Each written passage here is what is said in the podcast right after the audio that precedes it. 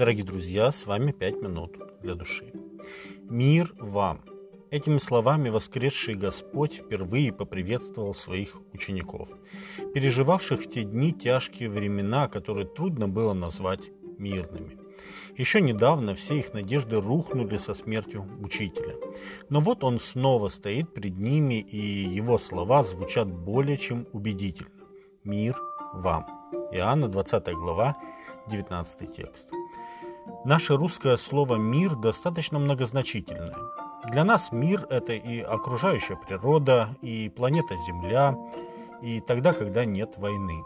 Древнееврейское слово «шалом» и греческое слово «ирини», переведенные в русской Библии словом «мир», несут более конкретное значение, которое хорошо передается на русский словом «гармония».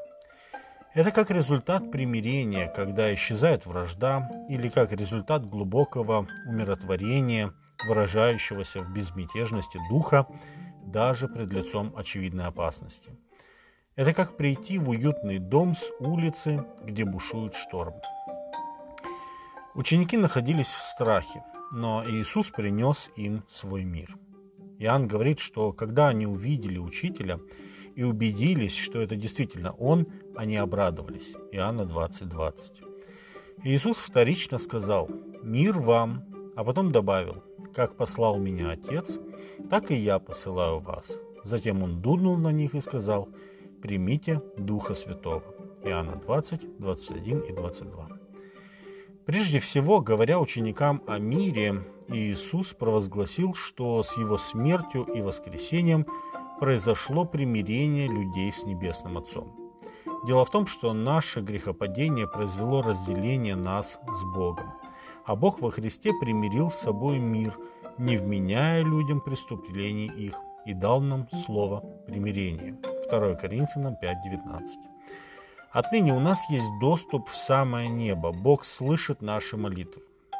Он прощает наши грехи. Благодаря Иисусу мы не обречены на вечную разлуку с Господом. Павел наставляет Ефесян – Бог, богатый милостью по своей великой любви, который возлюбил нас, и нас, мертвых по преступлениям, оживотворил со Христом, благодатью вы спасены, и воскресил с Ним, и посадил на небесах во Христе Иисусе. Ефесянам 2 глава, с 4 по 6 текст. По сути, привел их в дом к Господу. Павел усматривает в примирении еще и спасение от Божьего гнева. Бог свою любовь к нам доказывает тем, что Христос умер за нас, когда мы были еще грешниками. Посему тем более ныне, будучи оправданы кровью Его, спасаемся им от гнева. Божий суд грядет на всю землю. Бог отделит праведников от нечестивцев.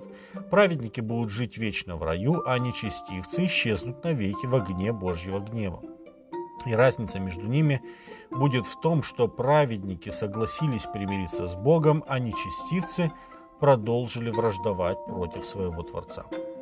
Еще одна немаловажная черта Божьего мира заключается в Божьей защите в трудные времена.